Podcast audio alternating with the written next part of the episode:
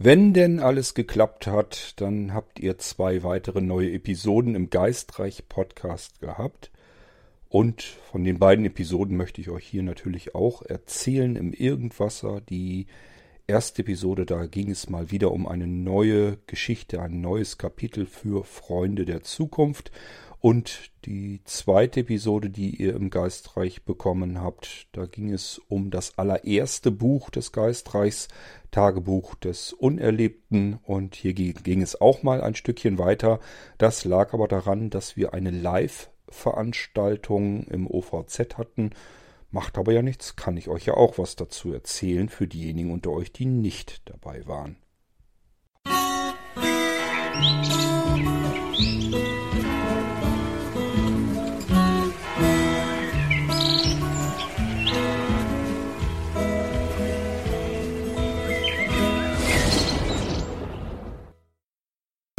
Tja, wenn ihr jetzt nicht wisst, worum es geht, dann hat ja irgendwas offensichtlich nicht so richtig geklappt. Und ich weiß natürlich, dass alle alten Hasen hier im Irgendwasser, wenn wir schon bei den Hasen sind, dass es ihnen aus den Löffeln heraushängen wird, dass ich das fast jedes Mal neu erzähle. Es bleibt mir aber gar nichts anderes übrig, denn ich schaue ja so ein bisschen in die Statistiken rein und ich sehe, dass jeden Monat im Prinzip neue Hörer in den Irgendwasser dazukommen. Ich muss es also erzählen, denn stellt euch mal vor, ihr kommt hier ganz neu in irgendwas rein und jemand erzählt euch irgendwelche wilden Geschichten, die irgendwo anders äh, gelaufen sein sollen und der tut so, als wenn alle anderen Bescheid wissen müssten und ihr habt überhaupt keine Ahnung, wovon die Rede ist. Deswegen muss ich es einfach hier nochmal kurz erklären. Ähm, ich mache hier nicht nur den Irgendwasser Podcast, sondern verschiedene andere weitere Podcasts. Darunter ist sicherlich einer meiner Lieblingspodcasts, der Geistreich-Podcast. Und da geht es nicht um Geistreiches, was ich glaube, euch erzählen zu können, sondern es geht um das Reich der Geister. So rum müsst ihr das eigentlich sehen. Das bedeutet, hier werden Geschichten erzählt, die ein bisschen mysteriös sind, manchmal vielleicht auch ein bisschen gruselig sind, sich immer aber nicht so ganz leicht erklären lassen. Ich versuche euch immer so ein bisschen in der Realität in diesen Geschichten abzuholen, so dass es nicht so ganz Fantasy-like ist, ähm, wo ihr sagt, da komme ich nicht mehr mit. Hört euch die Dinger also auch dann an, wenn ihr sagt, die Hobbits und ähm, was weiß ich, was es da noch so alles gibt. Das ist alles nicht so meins Fantasy, da kann ich nichts mit anfangen. Ihr könnt da trotzdem gerne reinhören, denn die Sachen holen euch in der Realität ab. Ich bin auch kein Fantasy-Fan und deswegen glaube ich, dass das trotzdem was für euch sein könnte. Wenn ihr euch einfach gerne so ein bisschen gruselig spannende, mysteriöse Geschichten erzählen lasst, dann ist der Geistreich Podcast, denke ich, was, was Gutes für euch. Einfach mal ausprobieren. Und zwar auch die unterschiedlichen Bücher, denn es gibt unterschiedliche Bücher zu erkennen an der Kennzahl vorab in den Episoden. Da gibt's also eine 1, 2, 3, 4, 5 und so weiter. Punkt. Und dann dahinter ist das Kapitel. Also auch hier, wenn man jetzt 1.1 hat, dann hat man vom ersten Buch das erste Kapitel, 1.2 logischerweise das zweite Kapitel vom ersten Buch. Wenn es hingegen heißt 3.1, dann ist es vom dritten Buch das erste Kapitel. Ist also eine ganz andere Geschichte. Einfach mal in die verschiedenen Geschichten reinhören und äh, da gibt's also unterschiedlichste. Mal gibt es sowas wie im Buch 1 so, so ein Echtzeitding ähm, auf Podcast-Basis. Das heißt, wir hören dort jemanden, einen Protagonisten, den dann, der natürlich auch ich dann bin, ähm, der einfach von seinem Alltag erzählt. Der hat sich in einem Waldstück eine alte Villa gekauft, die ist eigentlich längst abrissfähig gewesen. Ähm, da war also nicht viel zu retten, sollte man meinen. Er hat sie sich trotzdem gekauft, einfach weil sie sehr billig war und er viel Platz dort hat und sich da austoben kann. Ja, und so nach und nach macht er sich diese Villa wieder fertig in diesem Wald, in der Wald, auf der Waldlichtung und bemerkt so nach und nach, irgendwas geht da nicht so mit rechten Dingen zu. Es scheint zu spuken. Wenn ihr gerne Spukgeschichten mögt und spannende Rätsel mögt, dann ist das erste Buch bestimmt eine schöne Sache. Hört's euch einfach mal an. Wir kommen tatsächlich gleich auf dieses erste Buch wieder zu sprechen, denn äh, das ist die zweite Episode, die ihr neu im Geistreich Podcast hinzubekommen habt. Ähm, so gibt es auch verschiedene andere Bücher, äh, die auch bis reingehen in die Science Fiction, sowas wie mein Mystery, Science Fiction, Krimi, wie soll man es sonst anders nennen, Freunde der Zukunft. Und das mögen sehr viele von euch. Viele freuen sich schon immer auf die nächste Episode. Und ich versuche natürlich auch zu liefern. Und da habt ihr eben jetzt auch wieder ein neues Kapitel hinzubekommen. Äh, ich glaube, das war das Kapitel 18 und äh, Freunde der Zukunft ist, glaube ich, Buch Nummer 5. Äh, somit habt ihr da das 18. Kapitel neu hinzubekommen. Und bei Tagebuch des Unerlebten, das ist das erste Buch, habt ihr jetzt das 25. Kapitel bekommen. So, liebe Irgendwasser Hörer, die ihr neu dabei seid, es ist also ein ganz anderer Podcast und ich erzähle dort Geschichten, sogenannte Echtzeiterzählungen. Das bedeutet, diese Geschichten sind nicht vorgelesen, sondern in dem Moment, wo ich sie erdenke, erfinde, die laufen bei mir im Kopf ab wie so ein Film und in dem Moment plappere ich das, was ich in meinem geistigen Auge sehen kann, ähm, plappere ich in das Mikrofon rein. Deswegen Echtzeitgeschichten, die werden nirgendwo aufgeschrieben. Es, die, sie existieren also nirgendwo außer im Geistreich Podcast in eben dieser Erzählung. Ähm, ja, und da gibt es eben unterschiedliche Erzählstränge, unterschiedliche Geschichten. Ich nenne das dann Bücher, obwohl es überhaupt kein Buch gibt. Und die einzelnen Episoden nenne ich tatsächlich Kapitel, obwohl es überhaupt keine Kapitel eines Buches gibt. Es sind eben alles Echtzeiterzählungen. Also direkt einfach aus dem Kopf, brühwarm, direkt ins Mikrofon erzählt. Hört es euch mal an. Es klingt anders, als wenn euch das jemand vorliest. Man merkt das, denke ich, schon heraus. Ich merke das ganz deutlich. Und mir gefällt es auch nicht gut, weil man nicht so viel, man, man hat im Prinzip keinerlei Zeit, seine Gedanken auszuformulieren. Also ich habe ja nicht die Zeit, das aufzuschreiben, zu denken, das hast du jetzt schlecht formuliert, das wäre besser, wenn du den Satz anders formulieren würdest. Oder man merkt einfach, die beiden Sätze, die du jetzt aufeinander gesprochen hast, die klingen ähnlich. Macht keinen Sinn. Kannst einen von weglassen oder formulierst den zweiten einfach um, damit sich das besser anhört. Die Zeit habe ich beim Schreiben natürlich sehr wohl. Beim Erzählen flutscht es raus aus dem Mund, dann ist es im Mikrofon drin. Und wenn es einen nicht zu sehr gestört hat, lässt man es dann auch drin, damit man vorankommt. Das sind eben die Echtzeiterzählungen. Muss man also erstmal sich ein bisschen reinhören, ob man damit klarkommt. Und äh, wer damit klarkommt, der freut sich dann immer schon auf bestimmte Geschichten, jedenfalls wenn es dann da endlich vorwärts geht. Die beliebteste Geschichte dürfte im Moment wohl Freunde der Zukunft sein, so denke ich. Aber auch Tagebuch des Unerlebten hat viele Freunde gehabt, solange wie das regelmäßig dort voranging. Und äh, seit ich da ins Stocken gekommen bin, ähm, hat man so ein bisschen das Interesse verloren, finde ich jedenfalls. Also mir geht's auch so. Und trotzdem möchte ich durchaus versuchen, auch dieses Buch wenigstens zu Ende zu erzählen, denn ich hatte eigentlich noch so ein paar Sachen, die ich mit einbringen wollte. Wir müssen da so ein bisschen noch ähm, aufklären, was bei Tagebuch des Unerlebten eigentlich ursprünglich passierte, dass das da überall am Spuken ist, dass es so viele Geister in der Gegend gibt. Das hat alles Gründe und die würde ich schon ganz gerne irgendwie in der Geschichte noch loswerden. Wir müssen also auch Buch Nummer eins weiter erzählen und da habe ich davon abhängig gemacht, ob ihr mit mir gemeinsam den Protagonisten an einem bestimmten Tag in einer Nacht sogar ähm, retten möchtet. Denn der ist verloren gegangen und wenn er verloren gegangen ist, dann kann der ja nicht mehr podcasten. Das erste Buch ist aus der Ich-Perspektive gepodcastet. Also ein Mensch, der sich eine Villa kauft und eben darüber podcastet. Der war weg und wenn er weg ist, kann er nicht weiter erzählen. Deswegen habe ich gesagt, Leute, wir müssen uns auf die Suche machen und ihm helfen ihn finden, ihn retten, dann kann er weitererzählen, dann kann das Buch Nummer eins auch zu Ende geführt werden. Das habe ich davon abhängig gemacht. Aber da kommen wir dann gleich dazu, wenn wir auf die zweite Episode zu sprechen kommen, die es jetzt neu im Geistreich Podcast gab. Wir müssen also anfangen mit der ersten Episode, die neu hinzugekommen ist. Das ist Buch 5, Kapitel 18, Freunde der Zukunft.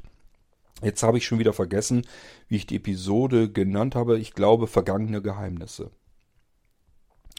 So, und bevor wir darauf zu sprechen kommen, nochmal ganz kurz die Leute abgeholt, die gar nicht wissen, worum es geht.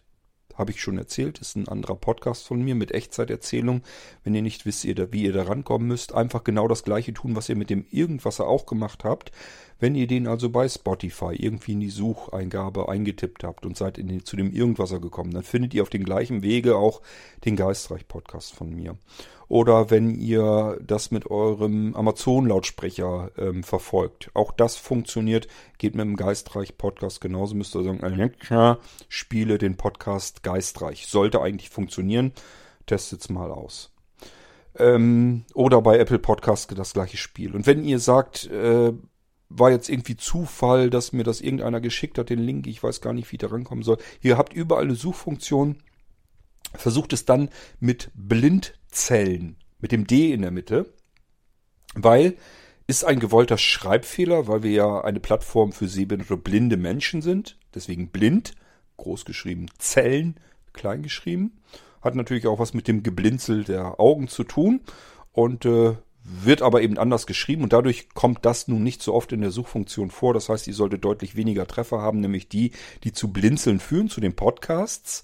Und somit könnt ihr da auch unsere Podcasts finden und dann auch abonnieren. Unter anderem eben auch den Geistreich Podcast. So, jetzt seid ihr neun Leute so einigermaßen abgeholt. Wenn ihr gar nicht weiterkommt, ruft um Hilfe bei Blinzeln. Geht auf www.blinzeln.org und ähm, da könnt ihr dann auch gleich in den Menübereich Podcast hineingehen. Dort findet ihr das auch alles. Unter anderem auch die neuen Episoden, die ich hier jetzt bespreche. Und das mache ich tatsächlich auch mit fröhlicher Tradition hier im Irgendwasser, dass wenn ich neue Sachen im Geistreich-Podcast berichtet, erzählt habe, dass ich euch dann so ein bisschen mitnehme in die Geschichten rein, hier nochmal grob umreiße und auch einige Gedanken da spazieren gehen lasse um diese Episoden drumherum. Was mir da so bei durch den Kopf gegangen ist, wie es dazu äh, gekommen ist. Okay, jetzt können wir endlich anfangen für die alten Hasen unter euch. Wie kam es jetzt also zur 5.18 Freunde der Zukunft? Natürlich war mir klar, da muss ich jetzt langsam wieder liefern. Ihr wartet drauf, ihr freut euch drauf. Wie geht es weiter mit den Freunden? Die sind gerade in Atlantis angekommen, viele neue Eindrücke und es war ein Abendessen mit dem Präsidenten von Atlantis geplant. Atlantis, die untergegangene Stadt, die nach der Sage Atlantis erst später umbenannt wurde. Die hieß vorher anders, die Stadt Atlantis, und wurde dann umbenannt, weil sie eben auch untergegangen ist bis an den Meeresgrund. Seine Energiekuppel, wo diese Stadt drin ist, da leben eben die Menschen. Und äh, die haben sich gesagt, unsere Stadt ist untergegangen, ist unter dem Meer, so wie damals die, das sagenhafte Atlantis, der Kontinent, der verloren gegangene. Deswegen benennen wir die Stadt jetzt einfach auch, auch in Atlantis um. Ich versuche euch also nicht irgendwie die Geschichte von Atlantis zu erzählen, sondern wir bleiben bei Freunde der Zukunft und es gibt dort eben eine Stadt, die unter dem Meer existiert. So, und da sind unsere Freunde über diverse Wege und Umwege angekommen und irgendwie ist aber alles noch so ein bisschen rätselhaft. Wir lernen auf der einen Seite so ein bisschen Atlantis kennen und wie das ganze Ding funktioniert. Und das werden wir auch die nächsten Teile sicherlich noch müssen, denn es gibt ja ganz viele Dinge, die können wir uns noch gar nicht so richtig vorstellen. Wie kommt die Stadt mit den Menschen, die da wohnen, zum Beispiel an Sauerstoff ran? Da muss ja irgendwie die Luft in diese Kuppel reinkommen. Gibt es da irgendwie eine Leitung nach oben an die frische Luft? Und die wird, da, wird, die, wird der Sauerstoff runtergesogen in Atlantis hinein oder wie funktioniert das alles? Wo kommt diese viele Energie her? Atlantis scheint vor Energie nur so zu strotzen. Äh, überall gibt es ähm, Licht und ähm, äh, Kapseln, die durch die Gegend schweben, in denen die Menschen transportiert werden können an jede Stelle der Stadt. Und äh, es scheint irgendwie ja, kein Problem zu sein, an Energie ranzukommen. Genau das krasse Gegenteil von dem, wie wir es aktuell haben bei den Menschen hier bei uns auf der Erdkugel. Da sieht das alles ein bisschen anders aus. Ich weiß nicht, ob man da unbedingt mit tauschen will, mit der Situation ähm, von Atlantis, aber zumindest das, was das Thema Energie angeht, da scheint es kein direktes Problem zu geben. Müssen wir ja auch noch alles in Erfahrung bringen. Wie funktioniert das da eigentlich? Wo hat die Menschheit plötzlich die Energie unten? Am Meeresgrund denn übrig? Da können ja keine Sonnenpaneele oder sowas sein, die die Energie von der Sonne auffangen. Also irgendwo muss ja das alles herkommen. das lernen wir alles so nach und nach kennen. Was haben wir denn in Freunde der Zukunft angefangen? Wir fangen mal vor dem Intro an. Vielleicht auch wichtig für die, die das noch nie gehört haben. Ähm, vor dem Intro passiert immer ein anderer Handlungs... Ich will nicht sagen anderer Handlungsstrang, das wäre gelogen, sondern es passiert etwas anderes, was mit der eigentlichen Hauptgeschichte entweder nur bedingt oder erstmal jedenfalls nicht so ganz viel zu tun hat. Wir benutzen den Teil vor dem Intro gerne dafür, um eine kleine Zeitreise zu machen, also entweder zurück in der Zeit, dass wir plötzlich im Hier und Jetzt sind. Äh, ungefähr auch die Zeitepoche, wo unser Hauptprotagonist, der John 8 Flint, herkommt. Der ist ja durch die Zeit unfreiwillig gereist in die ferne Zukunft und kommt auch hier so ein bisschen aus unserer Zeit und ähm, da passieren irgendwie mysteriöse Dinge. Also hier in, im Jetzt auf der Erde ähm, verschwinden Menschen. Und es tauchen plötzlich andere auf, die bisher allerdings immer alle schon tot waren. Und genau das ist hier in 5.18 im 18. Kapitel auch passiert. Auch hier sind wir jetzt auf einem Luxusliner, also auf einem großen Schiff auf dem Ozean. Und ein Chief Inspector wurde zur Hilfe gerufen, weil sich auf diesem Schiff etwas sehr Seltsames angefunden hat. Die Reinemachfrau wollte Zimmer reinigen, vorbereiten, damit die nächsten Gäste da äh, rein können. Allerdings waren die Zimmer noch sauber, denn die wurden schon seit zwei, drei Wochen nicht gebraucht. Der Luxusliner hat zehn Prozent Anteil von Kabinen, die nicht benutzt werden, die nicht gebucht sind. Der ist also nicht komplett ausgelastet. Ist immer nicht so gut für so ein großes Schiff, aber kann sicherlich mal passieren. Und ähm, ja, aber auch wenn man eine Kabine mehrere Wochen nicht benutzt, muss da nochmal eben schnell jemand durchgehen. Und ich stelle mir unsere Putzfrau vor, wie sie da eben durchhuschen will und nochmal eben nach dem Rechten schauen, alles sauber machen. Und die findet etwas im Bett vor in der Kabine, nämlich einen Menschen. Und der lebt nicht mehr. Da muss man auch nicht zweimal hingucken, sondern das sieht man auf Anhieb. Denn hier hat man es mit irgendwie einer Mumie zu tun. Also ich stelle mir hier irgendwas Mumifiziertes vor, einen eingetrockneten Leichnam. Ja, äh, die Frau dürfte wohl sicherlich unter Schock stehen, das erfahren wir auch in der Geschichte. Und irgendwie muss diese Leiche da jetzt raus möglichst so, dass die anderen Gäste das nicht mitbekommen, denn das wirkt sich sicherlich nicht besonders gut auf die Gästezahlen der kommenden Wochen aus und deswegen muss das irgendwie so ein bisschen klein gehalten werden, aber es ist ja nun auch ein bisschen mysteriös, denn eine Leiche, die offensichtlich so lange tot ist schon, wie kommt die da in dieses Bett dieser Kabine? Das fragt man sich dann ja. Und wie kommt sie da vor allem auch wieder weg? Ähm, deswegen der Chief Inspector, der wird eben gerufen und der guckt sich das Ganze jetzt an. Und äh, Chief Inspector und der Commander, das ist eben so der erste Kommandant äh, dieses Schiffes. Es gibt also noch eine Position darüber, ist der Kapitän. Äh, aber der hat ja seine ersten Offiziere, seinen ersten Offizier und das ist dieser Commander, der erwartet den Chief Inspector und die beiden gucken sich das ganze schaurige Geschehen dort in der Kabine an. Ja, und wir haben es mit einer mumifizierten Leiche zu tun und der Chief Inspector sagt dann zum Schluss, er hat solch eine Leiche eigentlich erst so in der Form erst einmal gesehen, denn die haben festgestellt, über diese Leiche übersät scheint Staub und weißer Sand zu sein. Und das Schiff war die letzten Wochen und Monate in Norwegen unterwegs, hat so eine typische Norwegen Reise gemacht mit seinen Gästen. Da äh, gibt es sowas alles gar nicht. Also hier scheint es, als wenn man irgendwie so, so, eine, so einen Wüstenstaub oder sowas über dieser Leiche hat. Und genau das stellt auch der Chief Inspector fest, äh, dass die Leiche so aussieht wie eine Leiche, die er schon mal gesehen hat in der Wüste von Arizona. Da ist also richtig der Wüstenstaub und der feine Sand und so weiter hat sich über diese Leiche ausgebreitet. Und genauso sieht diese Leiche aus im Bett eines Kreuzfahrtschiffes, das die letzten Monate durch Norwegen gefahren ist. passt also alles nicht zusammen. Wie um Himmels willen kommt diese Leiche dort an Bord in diese Kabine hinein? Ja, das ist ein Rätsel und ähm, das können wir so auch nicht gleich ähm, ja auflösen. Ihr müsst also jetzt nicht denken, dass ich euch in der nächsten Geschichte erzähle, ähm, woher diese Leiche jetzt kommt und was es damit genau auf sich hat. Wir müssen so nach und nach sammeln. Also wir werden so nach und nach Eindrücke feststellen.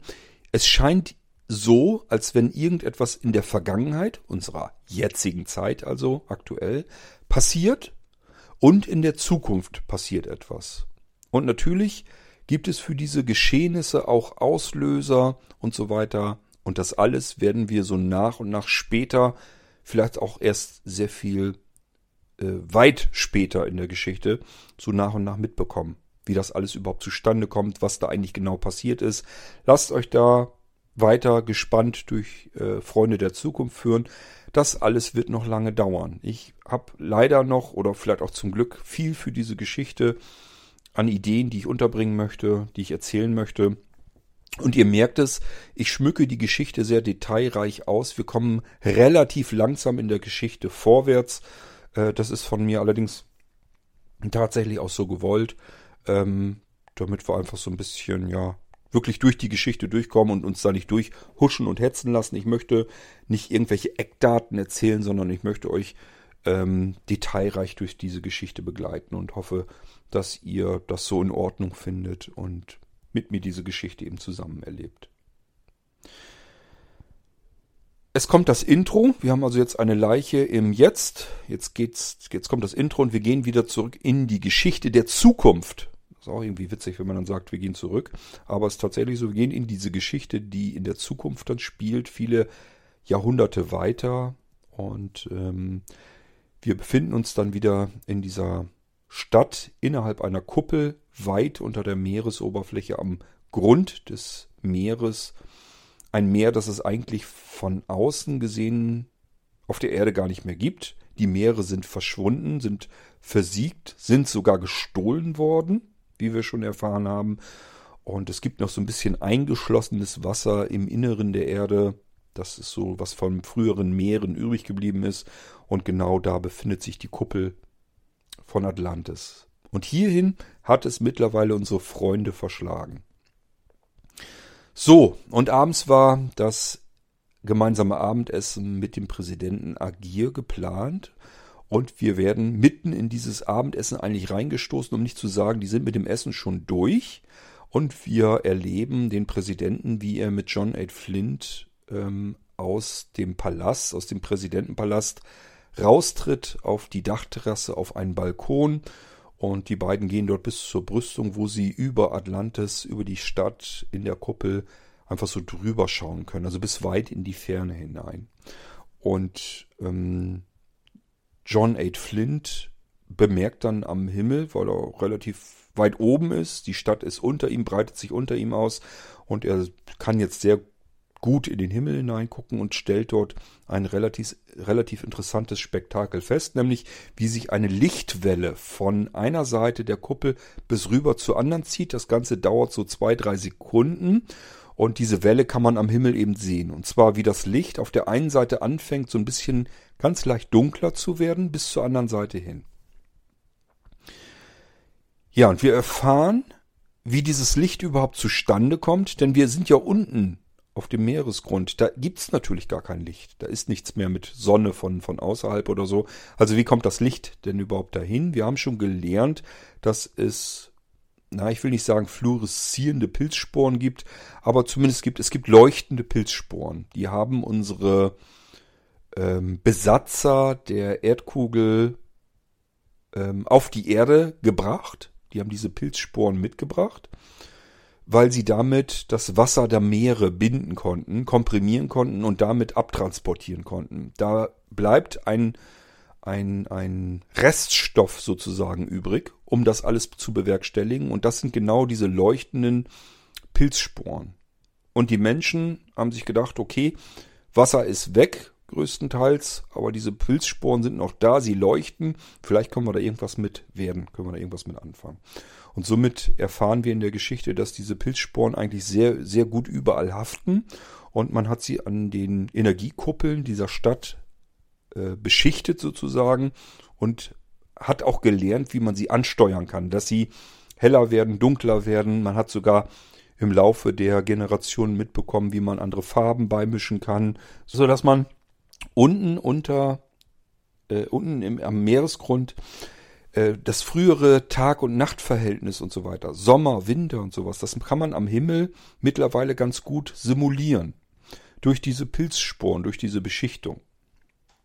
Kann man also den Himmel, den wir von heute hier kennen, in der Gegenwart, den kann man also in der Zukunft unter dem Meer ganz gut simulieren und somit haben die Menschen einen relativ normalen Zyklus, so wie man den heute kennt, dass man eben Nacht hat und Tag und die Nächte werden vielleicht zum Winter hin kürzer, äh, Quatsch, länger. Die Nächte werden länger, die Tage werden kürzer, so wollte ich das eigentlich sagen.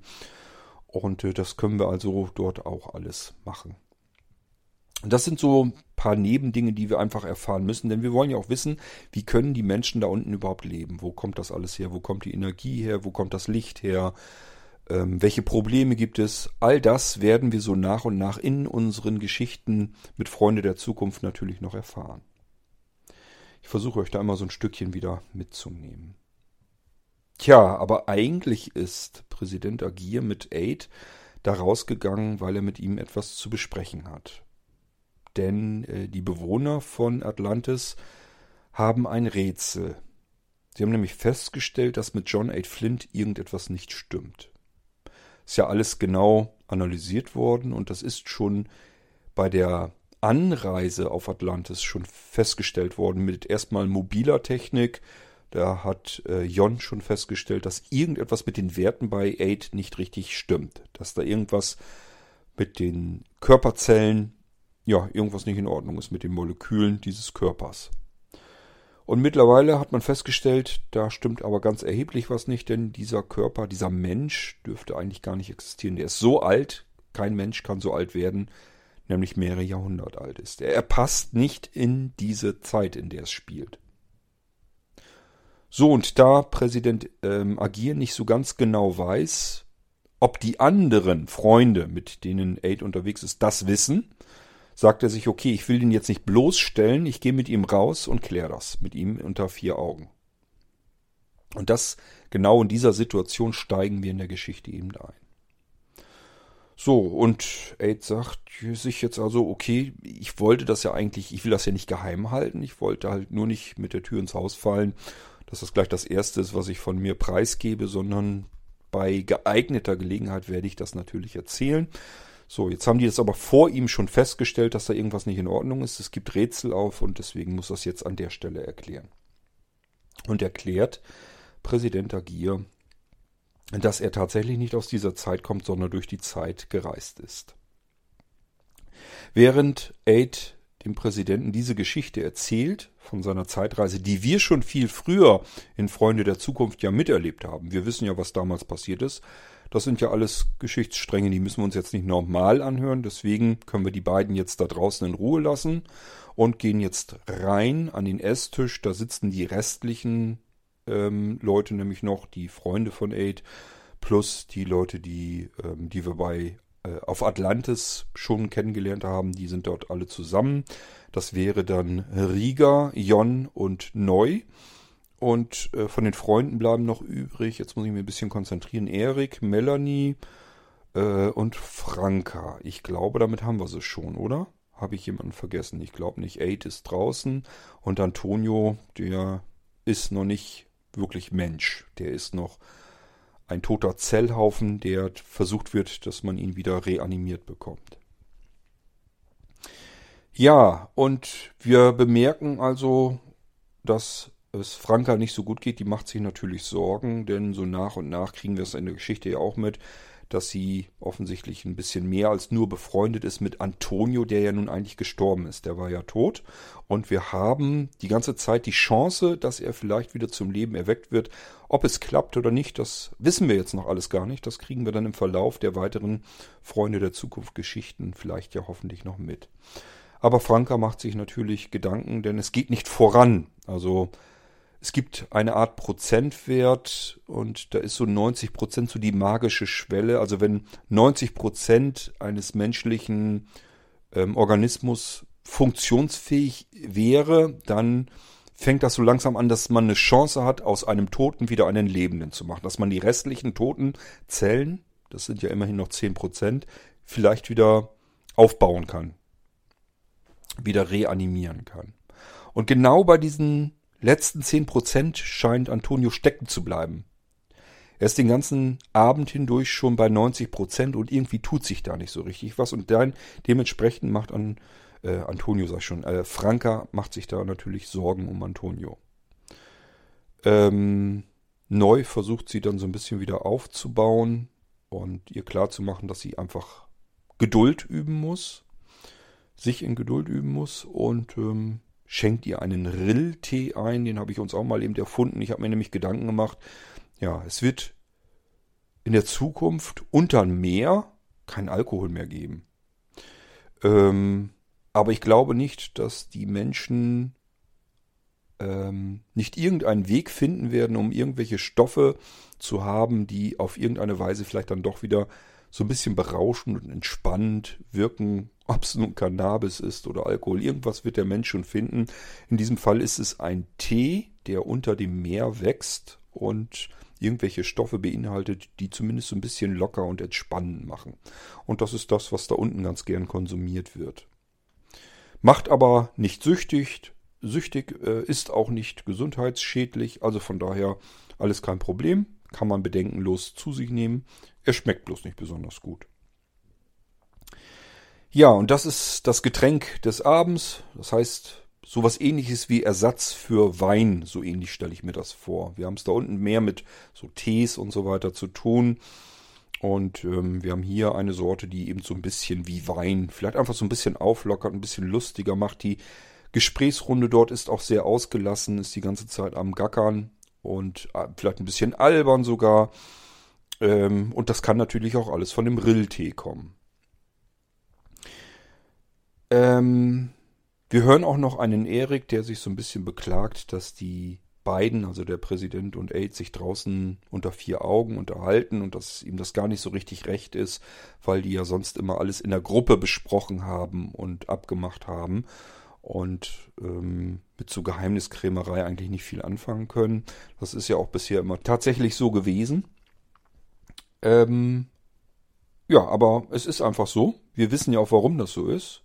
Und irgendwann kommen Präsident Agir und Aid dann aber wieder rein zum Esstisch dazu und vermelden, dass alles geklärt ist, dass die Rätsel beseitigt wurden.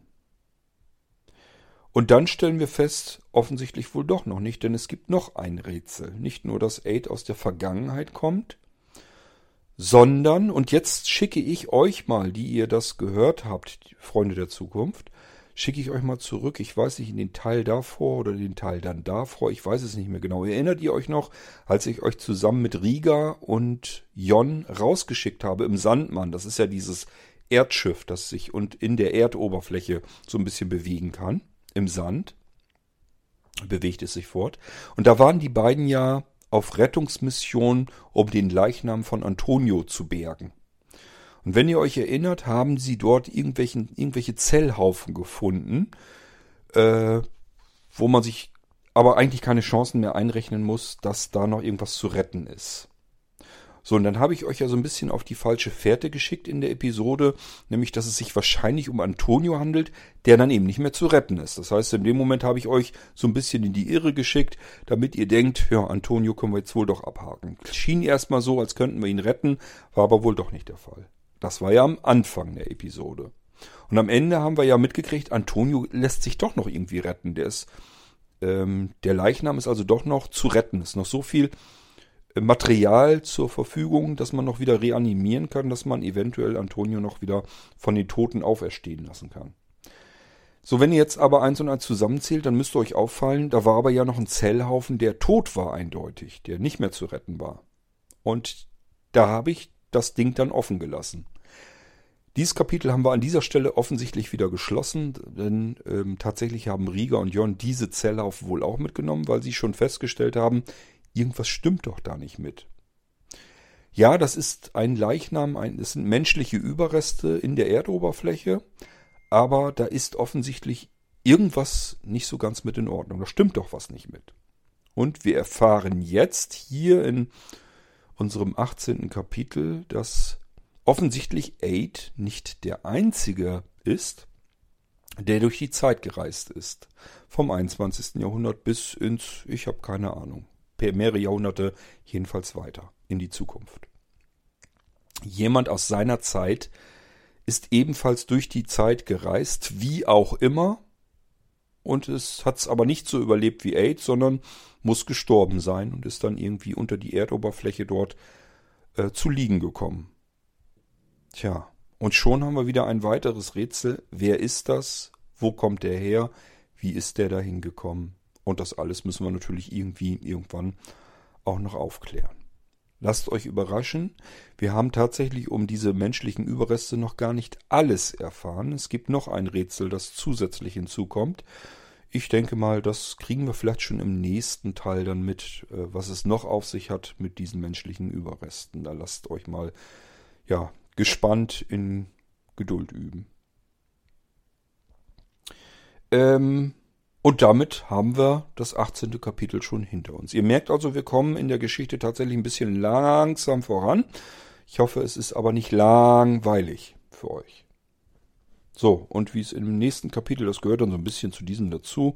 Ich hätte genauso gut sagen können, okay, wir machen dieses Kapitel einfach mal doppelt so lang, dann können wir ein bisschen mehr in dem Kapitel unterbringen, aber wozu? Wir haben ja Möglichkeit, dass wir einzelne Kapitel haben und dann wollen wir das auch so benutzen. Mir ist nur wichtig, dass es für euch nicht zu langatmig ist, so dass es langweilig wird. Wenn ihr sagt, ja, ist jetzt nicht so viel passiert in der in diesem Teil im 18. Kapitel, aber äh, ich habe trotzdem gespannt zugehört, dann hat alles funktioniert. Dann ist das so gewesen, wie ich das gerne haben möchte. Dann war das super. Wenn ihr sagt, äh, irgendwie ist da jetzt gar nichts passiert und es war mir auch zu langweilig, dann habe ich mich vertan. Dann war es, äh, dann hätte ich mir Gedanken machen müssen, was wir da noch reinstopfen. Das ist das, was ich meine mit diesem, das war jetzt sehr detailreich, relativ langsam in der Geschichte vorankommen und trotzdem hoffe ich, dass es euch nicht langweilig wird. Das war Buch 5, Freunde der Zukunft, Kapitel 18, ähm, Vergangene Geheimnisse habe ich das Ding, glaube ich, genannt. So, und wenn Sebastian die nächste Geschichte im Geistreich dann auch schon mittlerweile untergebracht hat, wenn ihr das hier jetzt hört, dann hat wirklich alles geklappt, denn dann habt ihr auch zum ersten Buch, Tagebuch des Unerlebten, habt ihr dann ebenfalls einen weiteren Teil hinzubekommen, nämlich die 1.25 letzte Rettung in Klammern live. Und hier müssen wir natürlich jetzt auch ein bisschen intensiver drauf eingehen, denn hier hat es einen zweiten Anlauf gebraucht, um diese Episode zu produzieren. Wir haben in Tagebuch des äh, Unerlebten, in Buch Nummer 1, haben wir schon über ein Jahr keine neue Episode mehr gehabt. Wie kam das? Ich wollte mit euch im letzten Jahr im Herbst eine Nacht machen, wo wir gemeinsam die nächste Episode durchspielen. Also ähm, das Ganze interaktiv machen. Ich wollte euch mit reinnehmen in die Geschichte. Ihr dürftet sie in Echtzeit miterleben. Ich habe euch im letzten Jahr eingeladen, äh, mit mir zusammen ins Online-Veranstaltungszentrum von Blinzeln zu kommen. Denn das ist ja das Schöne. Wir haben ja die unterschiedlichsten Bereiche bei Blinzeln. Wir können Podcasts anbieten. Wir können aber auch genauso gut sagen, jetzt machen wir einfach mal eine Podcast-Episode mit allen zusammen, mit den Hörern zusammen im Online-Veranstaltungszentrum und erleben die Entstehung der Geschichte gemeinsam. Und ihr habt darauf direkt einen unmittelbaren Einfluss. Ihr erlebt diese Geschichte live und äh, wenn wir einen guten Mitschnitt da anfertigen können, eine Aufzeichnung machen können, dann packen wir das auch in den Podcast rein. Dann hören die, hören die anderen, die das Spiel nicht machen, äh, machen konnten, zumindest wie es weitergeht, äh, was passiert ist. So, das wollte ich letztes Jahr machen. Um oder ab 0 Uhr. Ich weiß gar nicht mehr welcher Tag das war, aber ab 0 Uhr wollte ich mit euch dieses Ding spielen. Interaktives Spiel im OVZ.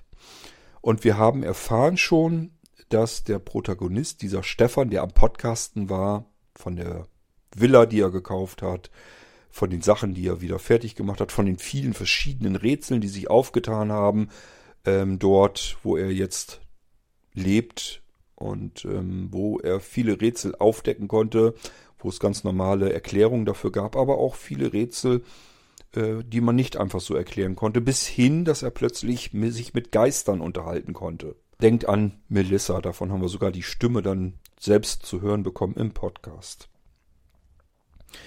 Ähm, und dieser Stefan ist plötzlich verschwunden. Der podcastete nicht mehr. Der hat eine Freundin, die Becky. Und die Becky und dieser Stefan, die telefonieren wohl auch so regelmäßig, mindestens einmal die Woche. Erzählen sich, was so passiert ist und so weiter. Und sie erreicht ihn telefonisch nicht mehr. Fährt dann hin zur Villa und stellt fest, da ist auch niemand mehr. Irgendwann muss sie ja wieder zurück, hat selber auch Job und so weiter. Und ähm, ruft uns Hörer, die wir jetzt zum Freundeskreis der beiden werden, äh, ruft uns um Hilfe und sagt, ihr müsst mir helfen, ihr müsst euch auf die Suche machen, irgendwas ist da passiert. Wir müssen ihn retten, wir müssen ihn finden. Er ist schon seit Tagen, ähm, ja, überzählig. Der ist nicht mehr da. Wir müssen ihn suchen. Und genau darum geht es. Das heißt, sie hat den Freundeskreis zusammengetrommelt. Letztes Jahr wollte ich das mit euch spielen. Und das hat nicht geklappt. Weil ich ab 0 Uhr, weil von wegen Geistreich, Geisterstunde, 0 Uhr, wollte ich das mit euch spielen. Und ähm, ich selber war in der Nacht total hundemüde, hatte eigentlich überhaupt keine Lust, das Spiel mehr zu spielen. Habe ich vorher nicht so mit, mich äh, nicht damit gerechnet. Ich bin normalerweise ganz oft Nachtmensch, 924, habe also nicht so einen richtigen normalen Zyklus, sondern es gibt eben Zeiten, da bin ich nachts sehr wach, sehr hell, aktiv. Da ist das kein Problem. Es gibt aber auch natürlich Zeiten, da bin ich eher tagsüber aktiv und dann nachts relativ müde, wie normale Menschen eben auch. In der Zeit hatte ich dann ausgerechnet diese Aufnahme. Das muss man ja Wochen vorher planen, logischerweise, damit das in unseren Veranstaltungskalender rein kann, beworben wird und so weiter, damit ihr Zeit habt, den Termin zu buchen. Ja, und ähm, somit war das jetzt einfach ein bisschen misslungen vom, vom Termin her. Ich hätte es natürlich trotzdem durchgespielt. Da muss man sich dann mal zusammenreißen. Auch wenn man keine Lust hat, eigentlich müde ist, geht man dann da rein schaut sich um und stellt in dem Fall erfreut fest, ist kein Mensch da im Geistreichraum. Spielt keiner mit. Super Sache. Wollte ich gerade mich wieder ausloggen. Gehe nochmal auf die Gasse, also im Hauptraum sozusagen, wo die ganzen Gebäude und so weiter abzwacken äh, im OVZ. Und habe festgestellt, da sind noch zwei, drei Leute. Hab denen eben guten Abend, gute Nacht gesagt, was sie denn wollten, ob sie mitspielen wollten so mitbekommen, ja, ein paar wollten wohl mal zumindest mal eben reingucken, wie es so ist und so, wollten dann aber auch nicht ganz mitspielen, weil waren auch schon müde und hatten jetzt auch keine Lust, da irgendwie bis drei Uhr nachts mit mir zu spielen. Und somit haben wir uns erstmal einfach so ein bisschen was erzählt. Es kamen dann noch welche hinzu, die waren auch eigentlich nur mal neugierig, wollten vorm Schlafen gehen nochmal eben reinhorchen, wie es denn so ist. Wollten aber auch nicht mitspielen. Da habe ich gesagt, Leute, das hat so keinen Zweck. Lasst es sein. Wir blasen das an dieser Stelle ab und wir machen einfach nochmal einen zweiten Anlauf. Irgendwann. So, und dieses irgendwann, das hatten wir jetzt im November 2021 und wir haben aus den Fehlern des letzten Jahres gelernt und einfach gesagt, okay, scheiß was auf die Geisterstunde. Wir machen nicht ab Geisterstunde, sondern bis Geisterstunde. Wir fangen jetzt um 20 Uhr an diese Uhrzeit mache ich persönlich immer ganz gerne, weil dann ist man so mit allem durch, was so Familie angeht. Wer jetzt noch so vielleicht Kinder hat oder Abendessen möchte oder was auch immer. Meistens ist ja so, dass man sich um 20 Uhr vielleicht so ein bisschen aufteilt. Der eine in der Familie guckt vielleicht dann lieber Fernsehen, will seine Tagesschau gucken und dann irgendeinen Thriller, Tatort, was weiß denn ich. Und der nächste sagt sich, ja, interessiert mich alles nicht, dann setze ich mich irgendwo hin äh, und spiele entweder mit oder aber ich setze mir einfach einen Kopfhörer auf und höre zumindest zu. Ganz gleich wie, aber ab 20 Uhr ist jedenfalls immer eine gute Zeit für sowas, finde ich. Und dann habe ich das eben ausgetauscht und habe gesagt, wir fangen um 20 Uhr an, dann ist keiner mehr müde unbedingt. Wir können alle mitspielen, die mitspielen wollen. Und müssen uns jetzt aber ein bisschen sputen, denn bis um 0 Uhr muss das Ding im Kasten sein. Bis dahin müssen wir diesen Protagonisten, den Stefan, gefunden und gerettet haben. Wenn wir das nicht geschafft haben, dann geht der Geistreich Tagebuch des Unerlebten, Buch Nummer 1, zu Ende. Dann ist das Buch eben auf, ich will nicht sagen halber Strecke, aber jedenfalls mittendrin stecken geblieben. Es geht halt nicht weiter, weil der Protagonist verloren gegangen ist, Pech gehabt, erfahren wir leider nicht wie der Rest ähm, eben ausgeht in dieser Geschichte. Das ist dann eben einfach mal so. So bin ich auch an die Planung rangegangen. Ich habe also wirklich gesagt, entweder wir schaffen es bis 0 Uhr, dann ist alles in Ordnung, dann mache ich mit Tagebuch des Unerlebten weiter. Oder aber wir schaffen es nicht, dann wird das Buch geschlossen. Dann gibt es noch ein Kapitel, wo wir das Ding dicht machen und das war's dann. Ich war mir allerdings auch schon sicher, wir werden es sehr wahrscheinlich schaffen. Das sind ja nun Stunden genug und ja, die Kulisse gibt eine ganze Menge her. Das haben wir an dem Abend auch gemerkt. Wenn man alles wirklich untersuchen will im Detail, kann man sich ganz schön lange überall aufhalten. Das ist so sicherlich. Aber trotzdem, man kann es schaffen und das haben wir genauso hinbekommen. So, und jetzt gehen wir mal auf diesen Abend zu sprechen, den ihr jetzt als Aufzeichnung im Geistreich Podcast als 1.25 zu hören bekommen habt. Gleich vorab, wenn man sich das im Nachhinein anhört, klingt das nicht halb so spannend und interessant, wie es eigentlich ist, weil man dieses ganze ich spiele mit, ich bin die ganze Zeit gedanklich in dieser Geschichte vertieft mit den anderen zusammen, ähm, versuche ich jetzt das alles zu ergründen, herauszufinden, was da wohl passiert sein könnte, äh, versucht diesen Stefan zu finden mit den anderen zusammen und wir müssen so ein bisschen gucken, was wir brauchen, was wir nicht brauchen, was wir da äh, auffinden können in dieser ganzen Kulisse. Ähm, dadurch, dass man gedanklich die ganze Zeit in der Geschichte festsitzt, live in dem Abend, macht das Ganze Spaß und ist spannend. Ich habe mir das hinterher angehört, da finde ich, klingt das gar nicht so spannend, weil es natürlich keine Geschichte ist zum Zuhören, sondern eine Geschichte ist zum Mitmachen. Das ist ein Riesenunterschied, finde ich jedenfalls. Und äh, wir haben ja ganz lange noch Nachbesprechungen gehabt. Da haben wir also die ganze Zeit noch uns nach dem Teil, was ihr jetzt als Aufnahme bekommen habt, unterhalten, wie es so war und ob es Spaß gemacht hat und so weiter. Und es war eigentlich kein einziger dabei, der gesagt hat, das war mir jetzt irgendwie zu langweilig, sondern alle haben gesagt, das hat richtig viel Spaß gemacht, es war spannend, Wäre total klasse, wenn wir sowas mal irgendwann wiederholen könnten. So, das heißt, haben ähm, sich alle eigentlich gefreut, dass wir das gemacht haben. Es hat allen Spaß gemacht. Es war ein schöner gemeinsamer Abend und von daher, ja, Bombenerfolg. Hat wunderbar geklappt. Ich hatte noch ähm, etwas Angst vorher, das habe ich euch auch, glaube ich, hier im Irgendwas auch schon erzählt, nämlich, dass wir entweder zu wenig wären das wäre in meinem Sinne so, keine Ahnung, wenn wir so drei, vier, fünf Leute nur gewesen wären, na, fünf wäre eigentlich schon okay gewesen. Aber ich sag mal, wenn wir nur drei Leute gewesen wären, äh, das hätte ich schade gefunden, weil das ja auch ein bisschen Arbeit gemacht hat, mit den ganzen Geräuschen vorab äh, herauszusuchen und so weiter. Das wäre ein bisschen doof gewesen, aber ich hatte vor allem Angst, dass wir zu viele werden. Wir hatten ja in den letzten Veranstaltungen so teilweise so 50 Leute dabei hätten wir die jetzt hier auch dabei gehabt. Wir wollten das Ganze ja aufzeichnen und es sollten alle mitspielen können. Bei 50 Menschen, wenn man da versucht, die Meinung, was wir jetzt als nächstes machen wollen, ins Boot zu holen. Und vor allen Dingen, es sollten ja auch alle mitsprechen können. Das bedeutet, man hat im Prinzip, äh, wenn es doof läuft, 50 geöffnete Mikrofone mit allen Hintergrundgeräuschen, mit dem Echo, mit allem drum und dran, was da im Hintergrund nicht gut läuft. Ich merke das ja in den größeren Veranstaltungen, wenn alle Mikrofone ähm, ja nicht stumm geschaltet sind, sondern dass die Leute jederzeit ähm, sprechen können, hat man auch irrsinnig viel Unruhe da drinne. Und dann macht das ehrlich gesagt keinen Spaß und ist wahnsinnig anstrengend. Meine Idealvorstellung wäre so gewesen, irgendwas zwischen 10 und 20 Personen, die im Geistreichspiel mitmachen möchten. Und das war auch wirklich so. Das habe ich vorher auch ganz klar so gesagt. Ist also nicht so, dass ich mich danach in, im Nachhinein jetzt irgendwie auch rausrede, sondern ich hatte wirklich vorher gesagt, ideal, denke ich, wären zwischen 10 und 20 Personen. Und ich sage ja, dieser Abend ist eigentlich vorbildlich gelaufen. Es waren, glaube ich, ich weiß es nicht genau, 17 Leute oder sowas. Also genau in dem Bereich, wo ich gesagt habe, das wäre perfekt. So viele Menschen waren wir. Es haben nicht alle aktiv mitgespielt, manche waren bloß dabei und ähm, haben zugehört, andere haben recht aktiv mitgemacht. Hat aber war wirklich alles klasse, hat richtig Spaß gemacht und war genauso, wie es äh, sein sollte. War super.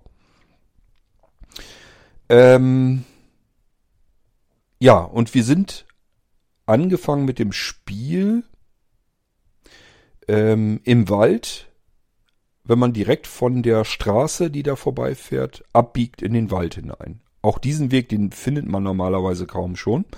Ähm, da sind wir aber alle sozusagen gestartet, weil im Prinzip bis dahin kann man ranfahren und äh, das ist aber nur so ein Stückchen rein in den Wald.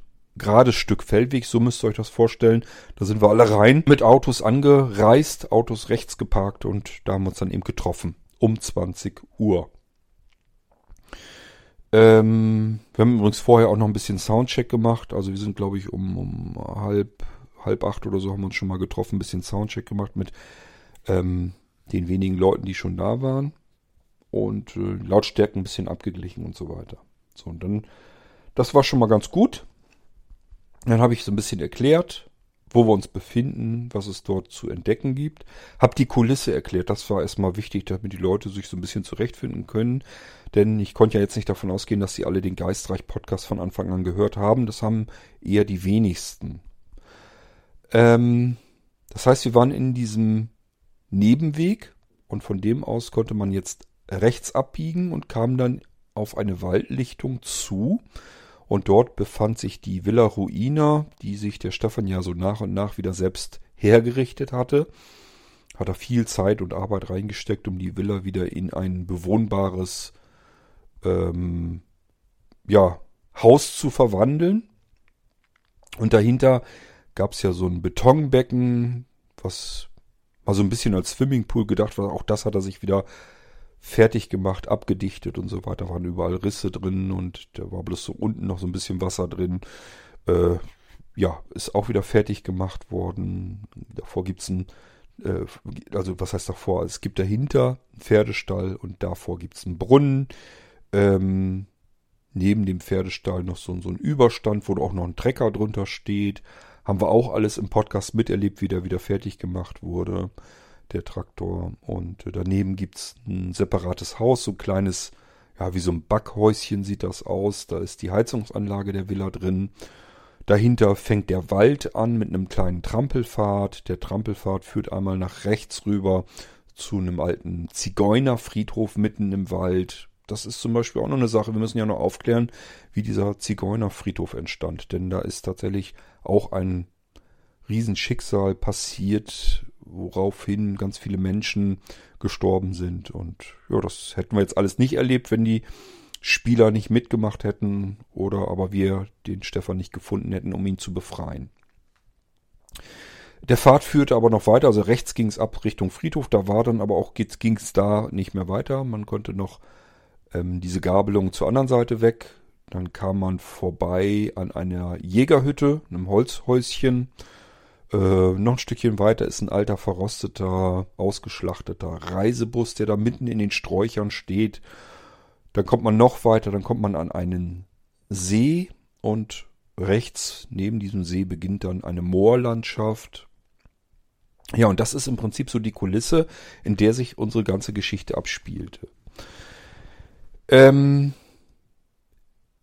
wie muss man sich das Ganze vorstellen? Nun, wir haben einen Rucksack einer der Teilnehmer hat dann sozusagen die Gewalt des Rucksacks übernommen, der durfte den Rucksack tragen. In diesen Rucksack können wir vier Teile aufnehmen. Alles, was wir mitnehmen wollen, kommt in diesen Rucksack, aber ein Rucksack hat nur begrenzt Platz und in diesem Fall sind es vier Teile, die wir mitnehmen konnten. Das bedeutet, wenn man ein Teil in den Rucksack stecken wollte, weil man denkt, das kann man mal irgendwann wieder gebrauchen in der Geschichte. Und das ist das fünfte Teil. Da müssen wir einen Teil aus dem Rucksack wieder rausnehmen und an Ort und Stelle liegen lassen. Ähm, das ist die eine Spielregel, eigentlich schon fast die einzige Spielregel. Und ansonsten alles Open World nennt man das ja, glaube ich. Das heißt, die Spieler konnten sich, konnten, konnten sich überall frei bewegen. Die konnten also gemeinsam entscheiden, wo wollen wir als nächstes hin was wollen wir tun und konnten mir auch Fragen stellen, sowas wie, was kannst du denn noch sehen? Schau dir das da bitte nochmal genauer an. Findest du da noch irgendwas Ungewöhnliches? Dreh das mal um, nimm das mal heraus, ähm, probier das mal aus, ob das noch geht und so weiter und so fort. Was riecht man, was hört man, all das konnten sie mich fragen, dann konnte ich das untersuchen und ihnen erzählen. Das ist so im Prinzip dieses ganze Spielegeschehen. So, und dann haben sich die Spieler so ein bisschen durch die Geschichte ja, durchprobiert, sind also erstmal zur Haustür der, äh, der Villa auf die Veranda, so eine Holzveranda vor, da ist die Haustür drin und haben sie erstmal versucht zu klingeln, was nicht ging. Klingel funktionierte gar nicht und haben gemerkt, so kommen wir nicht weiter. Dann ging es am Haus entlang. Und dann haben wir ja das Küchenfenster gefunden, was ein großes Loch drinne hatte. Das haben wir noch weiter zerdeppert. Fenster war eh kaputt, konnte man eh, eh nichts mehr retten. Also haben den Restglas auch noch kaputt gemacht und reingedrückt, um das Fenster zu öffnen und dort über dieses geöffnete Fenster dann in die Villa zu kommen. Und befanden uns nun in der Küche. So, und das Schöne ist, ich kann euch jetzt auch so ein bisschen was erzählen ähm, um diese ganzen Geschichten drumherum, denn das habt ihr jetzt in der Aufzeichnung gar nicht mehr mitbekommen. Ich habe das danach in der Nachbesprechung durchaus noch so einigermaßen alles erklärt, was es noch so an Dingen zu sehen gegeben hätte oder aber ähm, was es da gab und welche Bewandtnis das hatte. Ich habe die Leute zum Beispiel in der Küche ganz schnell auf eine Dose Fisch geführt. Red Herring. Red Herring ist mir in einem Computerspiel begegnet und irgendwie musste ich damals feststellen, äh, dass mir das passiert ist, was vielen passiert ist. Also ich weiß gar nicht mehr, welches Spiel das war. Es war auf einem C64, damals zu Anfangszeiten der 80er, vielmehr, ich glaube in der Mitte oder am Ende der 80er, ich weiß es gar nicht mehr. Irgendwann in den 80er Jahren war das jedenfalls ein Abenteuerspiel ich glaube, irgendwas Secret Garden oder ich weiß es nicht mehr, wie es hieß. Da konnte man eben im Prinzip auch durch eine Kulisse wandern und auf einmal gab es da rote Heringe. Also einfach so ein Fisch in Rot, rote Farbe, ein Fisch. Keine Dose, also ja, rote Heringe. Wenn man da drauf gehalten hatte mit dem Finger, damals natürlich noch mit dem Joystick geführt oder mit der Maus, ich weiß es gar nicht mehr, ich glaube mit dem Joystick, äh, da zeigt er an Red Herring. So, und das hat man natürlich mitgenommen, weil man nicht genau wusste, was soll das, aber das ist so bekloppt in dieser Geschichte, was soll da ein roter Fisch, ein roter Hering? Der wird wohl für irgendwas nötig sein. Damit ich in der Geschichte irgendwo an einer anderen Stelle was tun kann, da werde ich bestimmt einen roten Hering gebrauchen. Und äh, man hat dann weitergespielt in der Geschichte und hat diesen blöden roten Hering immer im Gepäck gehabt. Der hat dann immer einen Platz verstopft. Auch da konnte man nur begrenzte Anzahl Teile mitnehmen. Und äh, es hat sich herausgestellt, den konnte man nirgendwo gebrauchen. Bis ich dann irgendwann mal geguckt habe, ich weiß es gar nicht mehr, aber irgendwo habe ich das festgestellt, diesen roten Hering, äh, der wird, wurde gerne in Computerspielen eingebaut, weil das vielen so ging. Die haben alle einen roten Hering dann mitgenommen, haben sich damit den Platz dicht gemacht. Und siehe da, den konntest du für nichts gebrauchen. Es war einfach nur ein Lückenfüller, der dich ärgern sollte. Und den wollte ich ganz gerne in dieser Geschichte auch unterbringen, deswegen haben wir da eine Dose Her rote Heringe gefunden. Und natürlich haben unsere Spieler auch den, diese Dose, prompt mit in den Rucksack gepackt. Also hat alles geklappt. Den haben sie auch relativ schnell wieder sausen lassen, weil vier Teile im Rucksack, das ist nicht viel. Und da gab es viel interessantere Sachen, wo man sich gesagt hat, das können wir viel besser gebrauchen als eine blöde Dose Fisch. Wir haben also alles untersucht in der Küche, Kühlschrank, die ganzen Schubläden durchgeguckt, was da so alles drin ist und so weiter und so fort. Haben auch ein Messer gefunden, das haben wir auch mitgenommen. Ähm, und sind dann Raum für Raum durch die Villa gegangen. Esszimmer, Wohnzimmer. Im Esszimmer haben wir noch Kerze und ein Streichholzbriefchen mit nur noch vier Hölzern gefunden. Und die Kerze konnten wir tatsächlich dann auch gut gebrauchen, nämlich als wir so überall so ein bisschen durch waren, dann sind wir irgendwann haben wir nämlich den Keller entdeckt und da ging kein Licht. Und da konnten wir die Kerze dann anzünden.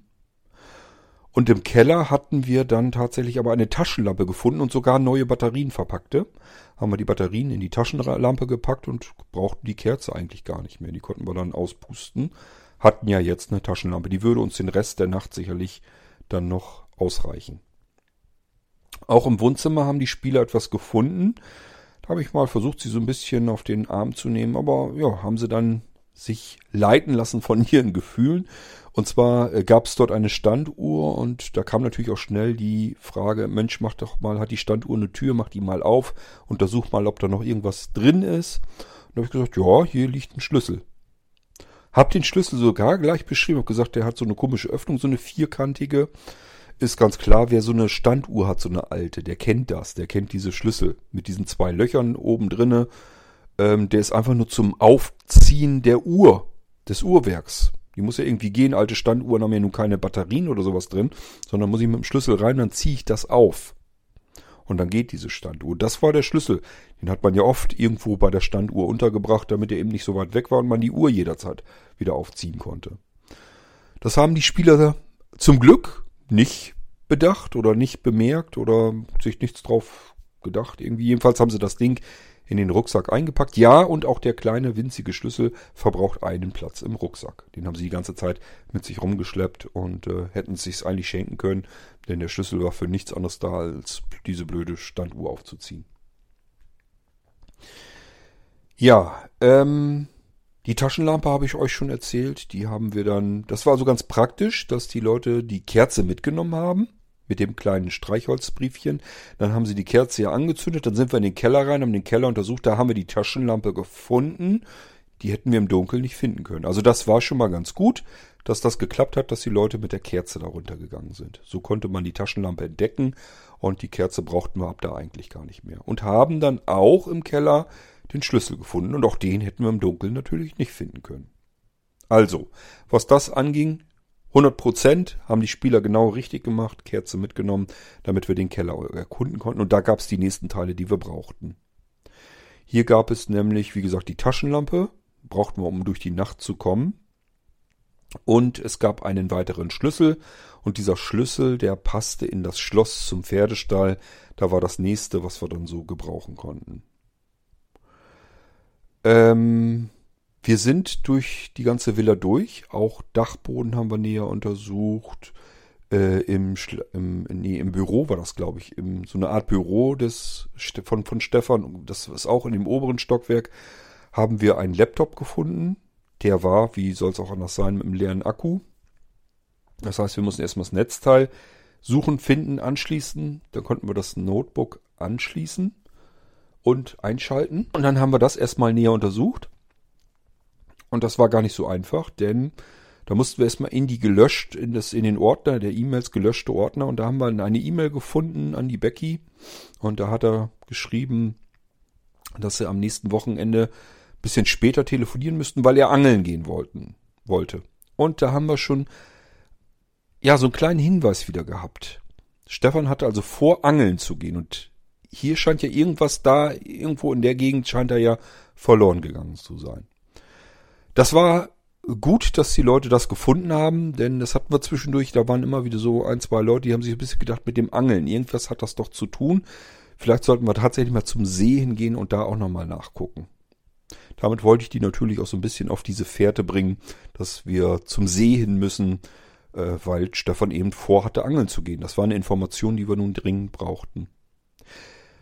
Wir waren auch in der Waschküche. Das ist ja so ein bisschen für mich klasse gewesen, weil man sich so ein bisschen austoben kann. Ähm, da sollte ich dann die Waschmaschine ausleeren und die Schmutzwäsche da rauszunehmen. Das war ein bisschen eklig, aber gut, wenn die Leute das wollen, sollen sie es kriegen. Haben aber nichts wirklich Tolles gefunden. Ähm, ich habe gesagt, den Schlüssel im Keller, den wir gefunden hatten. Ähm, ach, übrigens, im Keller war unten ein Koffer mit einem Zahlenschloss. Hätten wir irgendwie geschafft, diesen Koffer zu öffnen, keine Sorge, ist euch nichts Wichtiges verloren gegangen. Da wäre eine Vase drin gewesen. Die Vase, die wir aus der Geschichte noch kennen. Wer den Podcast gehört hat, weiß aus den Anfangszeiten, dass dann eine Vase kaputt war und dann war sie auf einmal wieder heil und die befand sich in dem Koffer. Hätte uns also auch nicht viel gebracht. Gut, jedenfalls sind wir dann im Pferdestall und im Pferdestall lag ein Seil und dieses Seil, das brauchten wir tatsächlich auch. Ich hätte mich auch noch darauf eingelassen, und zwar, als wir in der Villa waren, die Treppe hoch, habe ich erzählt, da gehen so statt so, so ein Geländer die Treppe hoch, gehen so einzelne Pfosten und die Pfosten sind mit so einem Seil miteinander verbunden, so als zum, zum, zum Festhalten, wenn man hochgeht, statt Geländer, also ein Tau. Wir hätten auch dieses Tau lostüdeln können, zusammenknoten und hätten damit, ähm, ja, die Geschichte beenden können. Erfolgreich. Äh, das wäre die eine Möglichkeit gewesen, auf die ich mich eingelassen hätte. Und die zweite Möglichkeit, das ist natürlich die komfortablere, fertiges Seil, fertiges Tau im Pferdestall gefunden. Das haben die Mitspieler allerdings nicht mitgenommen. Das haben sie da leider liegen lassen. Hätten sie es gleich mitgenommen, dann hätte man das schon gleich parat gehabt. Aber gut, ist nicht ganz so schlimm. Wenn man weiß, wo es ist, dann muss man es ja nur holen.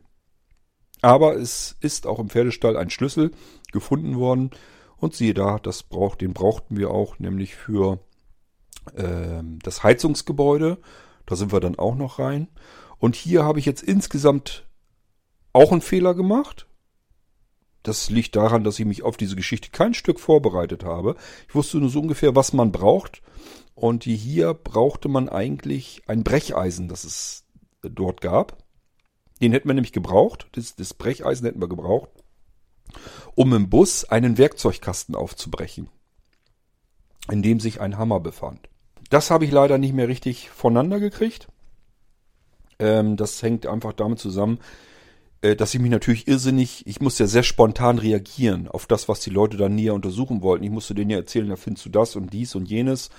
Und äh, das, da muss man schon recht spontan, das sollte sich jetzt ja auch nicht die ganze Zeit so anhören, als müsste ich die ganze Zeit ständig überlegen, was könnte man jetzt dort finden, was sie da näher untersuchen wollten. Also ich musste schon, ja, äh, Hirnsport vorlegen. Also man muss schon ein bisschen spontan direkt zupacken können und die Geschichte weiterführen können. Und dadurch äh, ist das einfach verloren gegangen.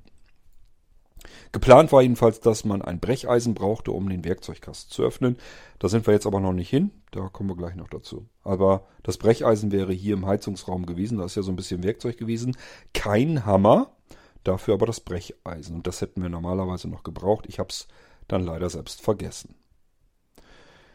Ähm, wir haben uns dann hinten noch die Heizöltanks angeguckt. Und ich habe mir gedacht, okay, damit die Leute jetzt so langsam aber sicher in die richtige Richtung kommen und nicht noch alles Mögliche hier untersuchen, schicke ich jetzt mal ein kleines Mädchen, das kennen wir ja auch schon, das aus dem Wald da rauskommt und damit habe ich die Spieler dann in den Wald endlich reinbekommen. Sonst hätten die noch, wer weiß, wie lange sich die Villa noch näher angeguckt und so weiter. Wir haben übrigens einen Platz nicht geschafft. Äh, den hätte ich sicherlich noch irgendwie versucht mit einzubauen, wenn wir noch mehr Zeit gehabt hätten. Aber ich habe gedacht, so langsam ist auch gut. Können wir mal langsam in die Richtung kommen, wo wir hin müssen. Denn ich habe gedacht, wenn die sich jetzt noch so viel Zeit in der Jägerhütte und so weiter, dieser Jagdhütte noch lassen und dann beim, beim See vielleicht noch durchs Moor spazieren und so weiter, das kann ja alles noch viel länger dauern. Also sieh mal zu, dass du da die Leute irgendwie auf den richtigen Pfad im wahrsten Sinne des Wortes bringst. Und deswegen habe ich das Mädchen da lang geschickt. Und das hat auch geklappt. Die Spieler wollten dem Mädchen dann folgen. Ähm, und ich habe sie dann zwar auf den alten Zigeunerfriedhof ähm, gelotst, wo das, wo es dann auch im Prinzip nicht weiterging. Da waren sie dann auch wirklich in der Sackgasse, aber sie waren zumindest auf dem richtigen Pfad, sind dann auch nicht wieder zurückgegangen zur Villa, sondern den Pfad dann weiter. Hat also alles genauso funktioniert, wie ich das gehofft hatte. Ein Schauplatz, den wir uns nicht angeguckt haben, war der Dachboden über dem Pferdestall. Da hätten wir also auch noch rein können, uns alles Mögliche angucken. Wäre allerdings auch nichts Interessantes, nichts Spannendes dabei gewesen. Ähm, aber es wäre eine Möglichkeit gewesen. Wir hatten ja unten, habe ich noch erzählt, dass äh, da noch eine lange Leiter zu finden sei. Und somit hätte, hätten sich die Spieler tatsächlich den Dachboden auch noch anschauen können. Haben sie aber nicht gemacht. Ist aber auch nicht schlimm, weil, ja, wie gesagt, ähm, wäre eh nichts Spannendes gewesen. Wir sind dann gemeinsam den Pfad weiter bis zur Jagdhütte. Dort haben wir natürlich noch einen Schlüssel gesucht, dann auch gefunden, wie soll es auch anders sein, unter der Fußmatte sozusagen. Und da war der Schlüssel zu der Tür, da sind wir dann auch noch rein. Dort haben wir noch ein altes, auseinandergebautes Funkgerät gefunden und dann wollten wir gerade schon wieder raus, als sich jetzt Michael eingeschaltet hatte. Michael Kuhlmann, mit dem ich diese Sendung da gemeinsam gemacht hatte die Veranstaltung. Ist ganz klar, Michael hatte sich so ein schön, so schön das, das Geräusch für das Tonband rausgesucht. Und dass ich, was, die hauen jetzt wieder ab, das geht ja gar nicht. Und dann hat er gesagt, äh, meint ihr nicht, dass wir uns das Tonband einfach nochmal vornehmen sollten? Können wir noch gucken, ob es überhaupt funktioniert. So, und dann haben die anderen gesagt, ja, dann lass uns mal schauen, ob das was bringt. Und dann haben wir äh, das Tonband tatsächlich noch ans Laufen bekommen. Haben jetzt nichts Dolles, Aufregendes mitmachen können, aber wir haben zumindest noch einen Funkspruch abgesendet, dass wir jetzt hier sind und eventuell Hilfe benötigen. So, und dann sind wir aus der Jagdhütte auch irgendwann wieder raus und dann weitergegangen. Dann sind wir in diesen besagten stillgelegten Reisebus gekommen und hier gab es ja nun den Werkzeugkasten, über den wir gestolpert sind. Und da ich ja nun vergessen habe, dass wir das Brecheisen irgendwie hätten mitnehmen müssen, weil das habe ich irgendwie alles dann nicht mehr so richtig im Kopf gehabt, habe ich gesagt, okay, wir machen den Werkzeugkasten auf und siehe da, da ist auch ein Hammer drin. Und den haben die dann auch die Spieler, die Mitspieler tatsächlich mitgenommen. Den brauchten wir auch. Vom Bus aus sind wir dann an den See ran und dann hat es natürlich auch nicht mehr lang gedauert. Irgendeiner, irgendeiner hat dann die richtige Frage gestellt, was kann man denn da sonst in der Umgebung noch so sehen? Siehst du irgendwas Ungewöhnliches? Dann habe ich gesagt, es scheint irgendwie ein Schatten zu sein auf dem Wasser. Und dann haben wir da mit der Taschenlampe hingeleuchtet und siehe da, es ist ein Holzboot, so ein Kajütboot gewesen auch gar nicht so weit weg. Wenn man jetzt irgendwas zum Werfen hätte, könnte man sich dieses Boot, was dort auf dem See trieb, paar Meter weiter weg vom Steg, der ins Wasser führte, ähm, hätten wir dieses Boot sicherlich heranziehen können. Aber wir hatten ja nun nichts dabei. Das Seil hatten wir ja nicht mitgenommen. Und somit habe ich gesagt, ist in Ordnung. Ihr wisst, dass jetzt das Seil, dass euch das fehlt. Wenn jetzt einer losgeht und das Seil eben holt, dann können wir hier so lange warten. Und irgendwann kommt er ja wieder, dann können wir das Boot mit dem Seil ranziehen. Da haben die Mitspieler also richtig mitgedacht, alles richtig gemacht, den Hammer mit diesem Seil verbunden, rübergeschmissen, das Boot dann herangezogen. Und dann haben wir festgestellt, dass die Tür des Bootes, dieser Kajüte, versperrt war durch so eine Stange mit so einem Enterhaken dran. Ähm, die ist da so blöd in den Riegel reingefallen, dass es die ganze Tür verriegelt hatte. Das braucht nur bloß die Stange wegzunehmen, konnten die Tür öffnen und haben dann eben den Stefan unten am Boden vorgefunden, der da mittlerweile schon ohnmächtig, ohnmächtig war. So, und dann brauchten wir bloß noch ein bisschen Wasser übers Gesicht träufeln und so nach und nach hat Stefan die Augen geöffnet. Das heißt, er lebt noch, wir haben ihn gefunden, wir haben ihn gerettet und Tagebuch des Unerlebten kann also weiter fortgeführt werden. Stefan erholt sich jetzt noch ein bisschen und irgendwann kann er dann wieder anfangen zu podcasten. Ja, und das war unser gemeinsamer Abend. Ich weiß nicht, die Aufnahme, also die Kerngeschichte hat dann, glaube ich, irgendwie zwei und eine Viertelstunde gedauert, bis wir ihn gefunden haben. Prima Zeit, finde ich. Ähm, also es war eigentlich alles super. Mit so ein bisschen Vorbereitung, Vorgeplänkel, bis wir dann anfangen können und so weiter. Und dann die ganze Nachbesprechung, keine Ahnung. Es ist sicherlich über drei Stunden gewesen, die man sich an dem Abend einen gemeinsamen tollen Abend machen konnte. Und äh, wie gesagt, ich habe mich ja mit allen Mitspielern hinterher auch noch reichlich unterhalten. Es hat allen sehr viel Spaß gemacht. Es war ein schöner, spannender Abend. Ähm, ist mal eine ganz andere Art, miteinander zu spielen, so einen interaktiven äh, Abend zu gestalten. Und ähm, ich hatte Michael auch noch gefragt, ob wir alle Geräusche unterbringen konnten. Auch das hat zu 100% geklappt. Alle Geräusche, die Michael rausgesucht hat, konnte er unterbringen in unserer Story. Das Ding ist eigentlich ja, perfekt abgelaufen, kann man sagen. Es hätte besser gar nicht sein können. Ja, und das war die Geschichte der Live-Abend im Online-Veranstaltungszentrum zu Geistreich, dem Podcast. Und wir konnten Kapitel 25 von Buch Nummer 1 damit ähm, bestücken. Konntet ihr euch jetzt anhören. Wie gesagt, wenn man es nicht selbst mitgemacht hatte, ich finde so zum Anhören ist die Geschichte recht langweilig. Ähm, aber wenn man dabei war und auch Einfluss darauf hatte und alle so ein bisschen interagiert haben miteinander, ähm, dann hat das wirklich sehr viel Spaß gemacht. Und ähm, ja, war einfach ein interessanter, spannender Abend, kann man nicht anders sagen.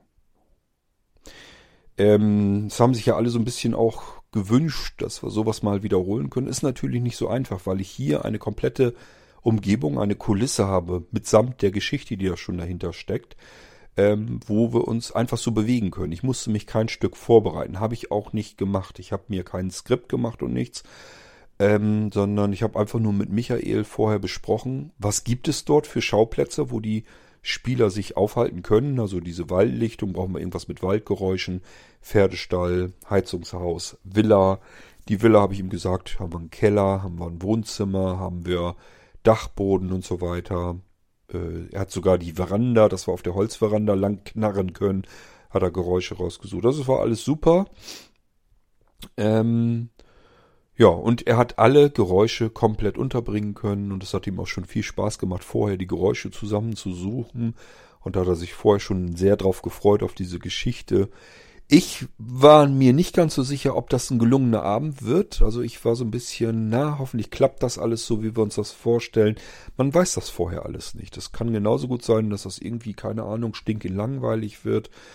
Ähm, dass das mit den Geräuschen alles nicht klappt, dass sie zu laut sind oder man hört sie nicht oder zu viele Störgeräusche drin und, und, und. Also es hätte genauso gut sein können, dass wir, keine Ahnung, nach einer Stunde, dass die Leute dann das Spiel verlassen hätten, keiner mehr Bock gehabt hätte, wir gemerkt hätten, das klappt irgendwie alles gar nicht so richtig. Das wusste ich nicht. Das war für uns alle das erste Mal, dass wir sowas gemacht haben. Ich habe äh, zu Anfangszeiten des Online-Veranstaltungszentrums im letzten Jahr schon mal sowas ähnliches gemacht an einem Abend.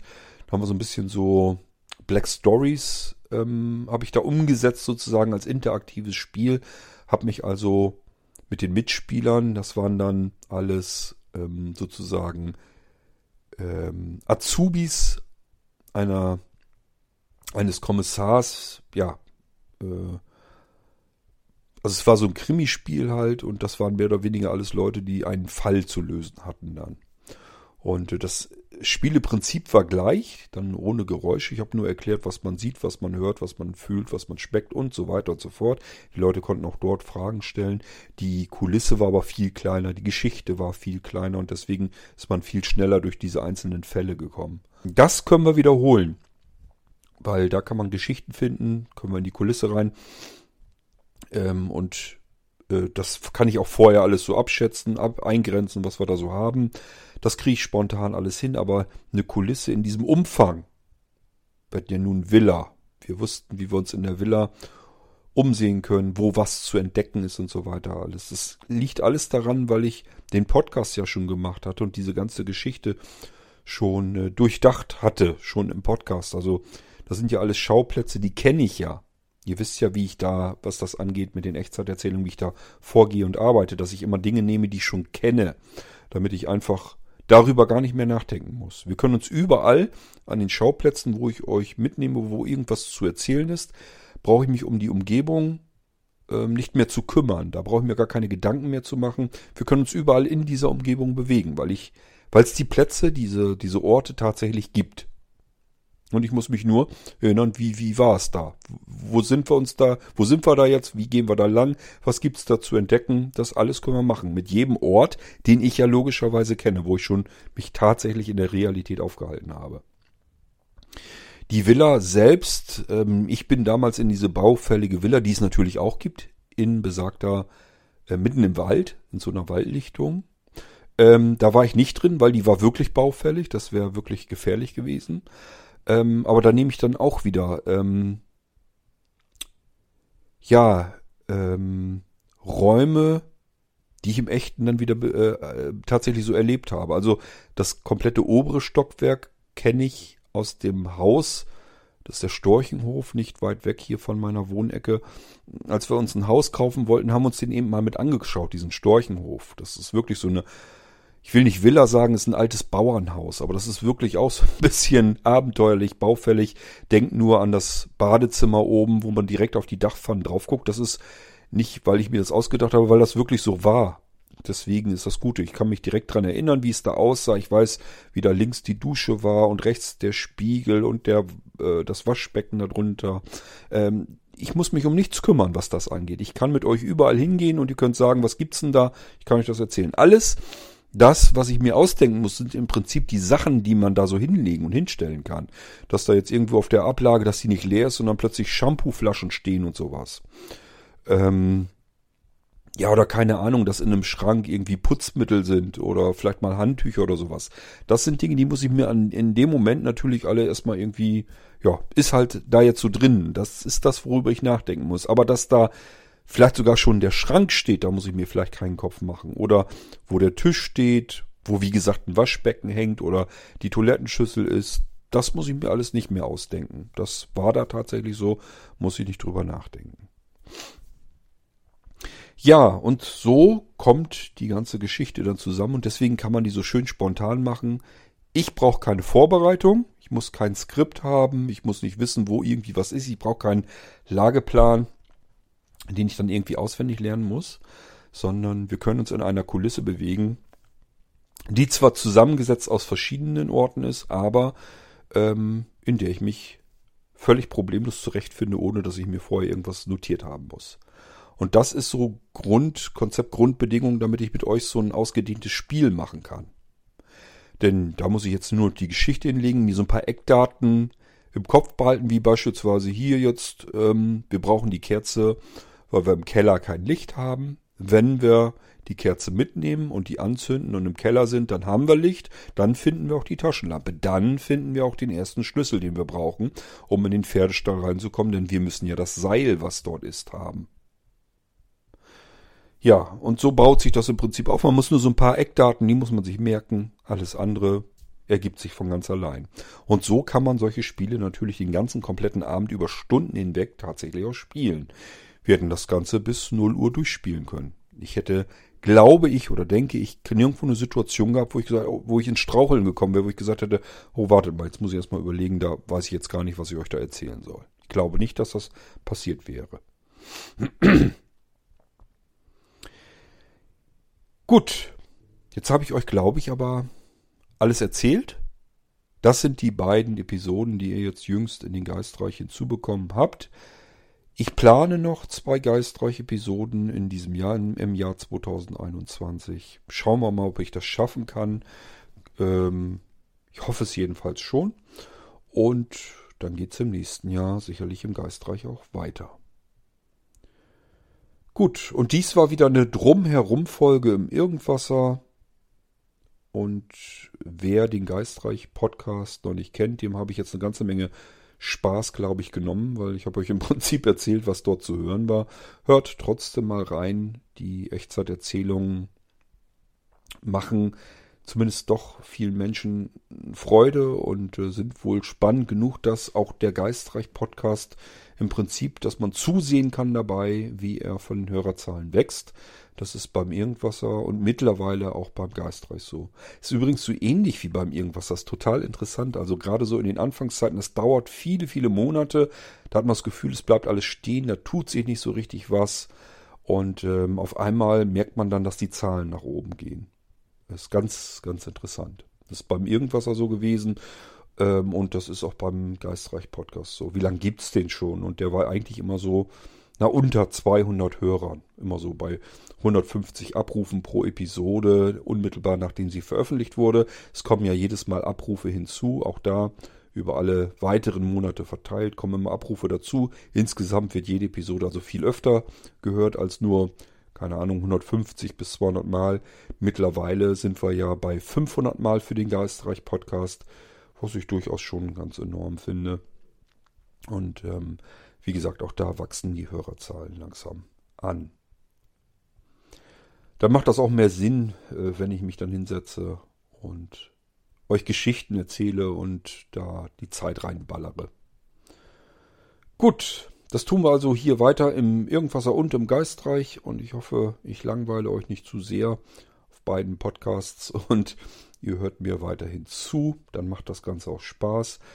Denkt dran, hört nicht nur zu, lasst es mich auch wissen, dass ihr zuhört. Es ist die eine Sache, dass man die Abrufzahlen sieht, dass sie steigen, ist zwar ganz nett, ähm, aber jeder Hörer, der zum Sprecher wird, der mir was erzählt, der ist mir tausendmal lieber als ähm, in den in, in Hunderterpacks weitere Abrufzahlen. Also da nützen einem die Statistiken nichts. Ähm, das ist so ähnlich, keine Ahnung, wie jemand, der sich auf eine Bühne stellt und irgendwie durch ein Stück vorführt. Äh, wenn da kein Applaus kommt, dann weiß man gar nichts. Was nützt einem das, wenn der Zuschauerraum voll war und das Stück ist vorbei, es klatscht aber keiner. Dann kann es genauso gut sein, dass man da irgendwie 200 Leute vor sich sitzen hat und die haben sich den ganzen Abend gelangweilt und sind froh, dass das Scheißding endlich vorbei ist. Also, ähm, am besten wirklich immer, dass ihr euch mal bemerkbar macht, dass ihr ähm, von euch hören lasst. Ich mache das nicht so gern wie die anderen Podcaster. Äh, es bringt natürlich tatsächlich am meisten, wenn ihr Rezensionen schreibt. Also wenn ihr den Podcast bewertet, egal ob ihr jetzt auf Spotify seid oder bei Apple Podcasts oder wie auch immer, wenn ihr das Ding bewertet, Sterne vergebt und dann vielleicht sogar noch eine Rezension schreibt dazu, ähm, dann denken ja alle anderen Podcasts immer, dadurch wird mein Podcast sichtbarer und dadurch kommen mehr Hörerzahlen.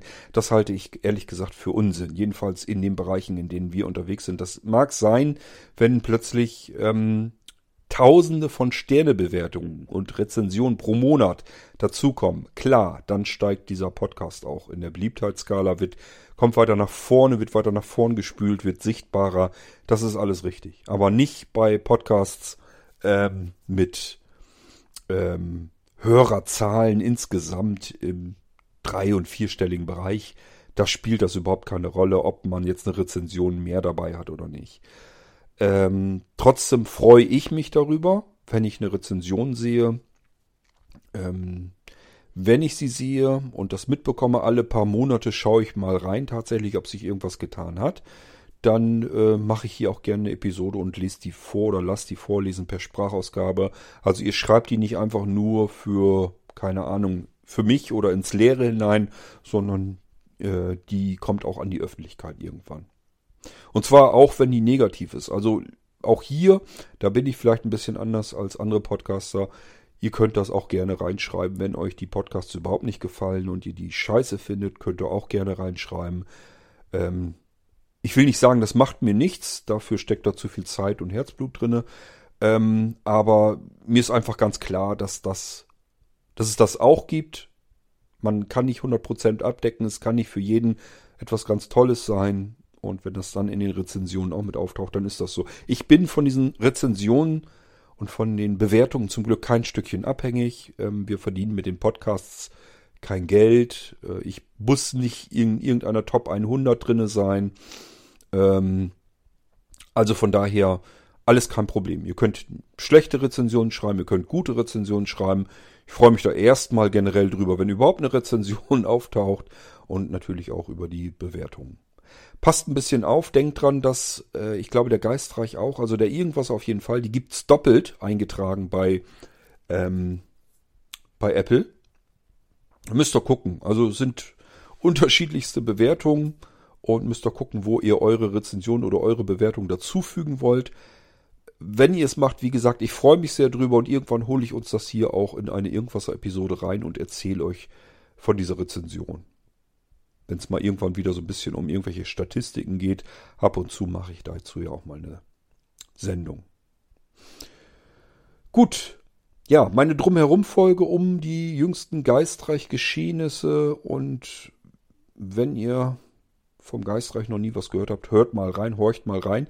Hört nicht in nur die letzte Episode oder nur die erste Episode, das bringt euch nicht ganz viel, sondern schaut einfach mal durch diese Zahlenwerte ein bisschen durch und dann hört mal so ein bisschen in die einzelnen Bücher rein. Es kann ja sein, äh, Buch Nummer 1 findet ihr total langweilig, Buch Nummer 2 auch, Buch Nummer 3 auch, 4 ist plötzlich, sind glaube ich die Reisenden, findet ihr total klasse. Und dann gibt es da nur zwei Episoden. Meldet euch, wenn ihr sagt, die Reisenden ähm, habe ich jetzt gehört, äh, da es ja gar nicht weiter. Schade, ich finde die Geschichte total klasse. Erzähl mal weiter. Dann fühle ich mich tatsächlich motiviert, um da irgendwann mal weiterzumachen.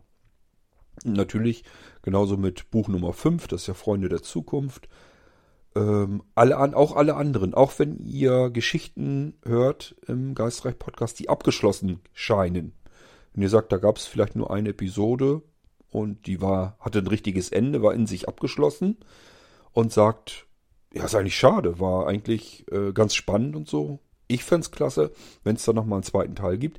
Lasst mich das wissen, dann mache ich mir Kopf, ob ich da einen zweiten Teil zu mache. Ähm, eigentlich bin ich kreativ genug, um bei allen Geschichten ansetzen zu können, anknüpfen zu können und weitererzählen zu können. Das denke ich schon, kriege ich was hin. Ob das dann auch wieder so spannend und interessant wird, das weiß ich nicht. Kann sein. Ist, manchmal habe ich den Eindruck, das ist so ein bisschen tagesformabhängig. Manchmal fallen mir tolle Sachen ein, die ich euch erzählen kann. Manchmal ähm, ja, ist nicht so dolle, aber dann ist das eben so. Ich erzähle euch das, was sich an Film bei mir im Kopf eben so tut in dem Moment. Euch viel Spaß weiterhin im Geistreich Podcast. Wir hören uns bald wieder, allerdings hier im Irgendwasser Podcast. Und bis dahin macht's gut. Tschüss, sagt euer König Kurt.